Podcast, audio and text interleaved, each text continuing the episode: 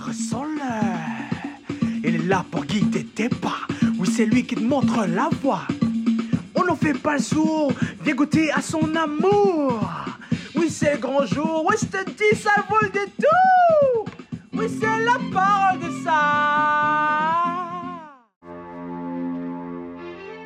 Si la loi existe pour euh, réguler la vie, pour euh, permettre de vivre ensemble, elle évite l'anarchie grâce à trois essentiels.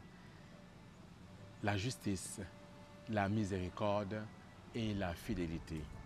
Le Christ, dans l'évangile de ce jour, nous rappelle ces trois essentiels de la loi.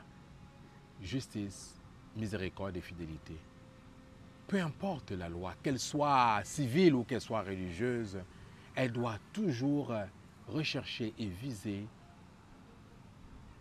la justice, la miséricorde et la fidélité.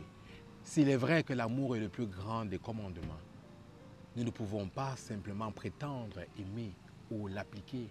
C'est à travers justement la justice, la miséricorde et la fidélité que nous pouvons appliquer cet amour.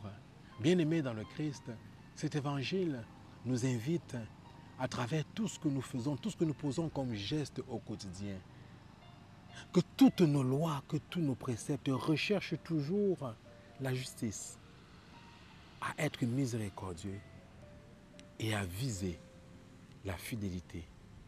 Que ceux et celles qui ont des oreilles entendent. Amen.